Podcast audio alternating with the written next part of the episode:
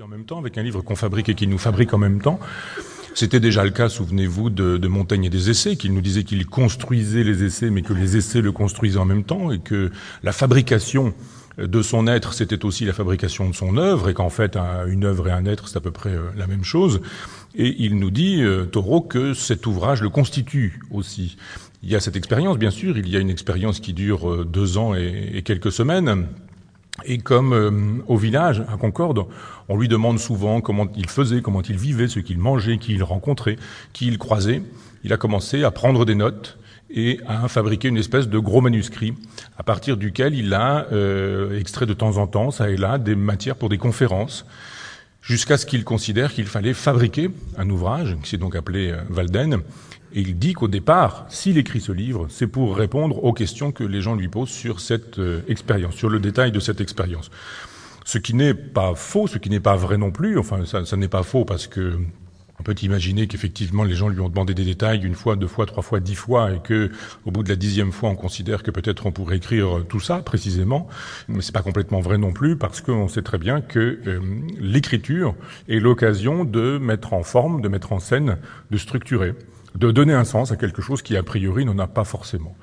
On est dans le même siècle que Mallarmé, qui considère, comme vous le savez, que tout doit déboucher sur un livre, sur un beau livre, sur un livre. Et il a raison, et toutes ces expériences philosophiques existentielles, elles doivent générer un ouvrage. Et ce sera l'ouvrage majeur, même s'il y en a d'autres, et on verra euh, la séance suivante en abordant la question de, la politique, qu'il y a d'autres ouvrages chez euh, euh, Taureau qui méritent qu'on s'y arrête, mais Valden est un ouvrage qu'il construit et qui le construit euh, en même temps. Il n'est pas question pour lui de faire de la prédication ou d'édifier autrui. Il ne dit pas voilà ce que j'ai fait et faites la même chose que moi et alors euh, vous aurez trouvé votre votre voie, vous aurez créé votre propre subjectivité. Il est contre l'imitation évidemment, il n'est pas question qu'on puisse vivre la vie d'un autre, ça n'aurait aucun sens. Euh, il nous dit voilà comment je vis, voilà ce qu'est mon existence, mais comme moi, inventez votre existence. Si vous voulez me suivre, dira Nietzsche un petit peu plus tard, eh bien, il ne faut pas vous contenter de reprendre ce que je dis, ce que je pense, ce que je fais, ça n'aurait aucun sens. Mais si vous me désobéissez, si vous vous libérez de moi-même, alors vous m'aurez obéi véritablement. Et Thoreau dit exactement la même chose. Il nous dit, souvenez-vous, on en avait parlé dans la dernière séance, qu'il y a beaucoup de professeurs de philosophie, mais très peu de philosophes. Il n'est pas question pour lui, donc, de faire le professeur de philosophie, en disant aux autres ce qu'il faut faire, mais il est question de faire le philosophe, en disant, voilà ce qu'est, pour moi, une vie réussie, ce qu'est une sagesse, ce qu'est une existence sublime, ce qu'est une vie sublime, puisqu'il nous le dit, c'est ce qu'il recherche, la vie sublime, et il recherche aussi le bonheur absolu. Ce sont des expressions rares sous sa plume, c'est-à-dire que si on cherche à mettre euh, Taureau dans la rubrique des philosophes hédonistes, il faut chercher les mots comme joie, comme bonheur, comme plaisir, comme jubilation, parce que ça n'est pas quelqu'un qui le confie euh, régulièrement, euh, mais il nous dit de temps en temps qu'il a des extases, qu'il a des bonheurs, qu'il a des plaisirs, et que ce qu'il veut, c'est donc le bonheur absolu. Donc pas de disciple, pas d'école, mais il nous dit il y a des leçons à prendre dans l'expérience qui est la mienne, et je vous, je vous les donne, faites-en ce que vous voudrez, et à partir de ça, construisez votre existence. Pensez-la,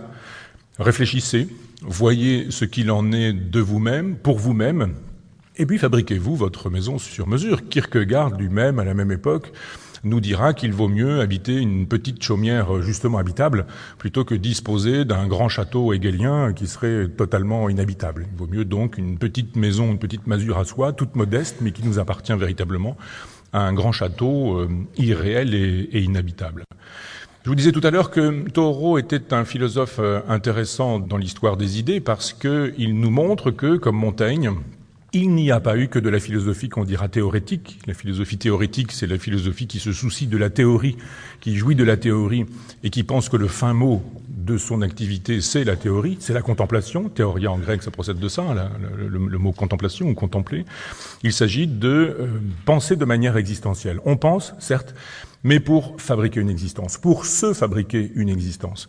Ce qui veut dire que toute cette euh, façon de faire antique est une façon de dire euh, mener une vie philosophique, tâcher de vous construire une philosophie existentielle. Eh bien, cette philosophie, elle n'est pas morte. Cette façon de faire, elle n'est pas morte, malgré des siècles de philosophie théorétique, malgré des siècles de scolastique, malgré des siècles d'idéalisme, qui sont des siècles plus soucieux la plupart du temps de faire des livres pour faire des livres, plutôt que de faire des livres pour euh, rendre possible des existences plus heureuses ou plus joyeuses.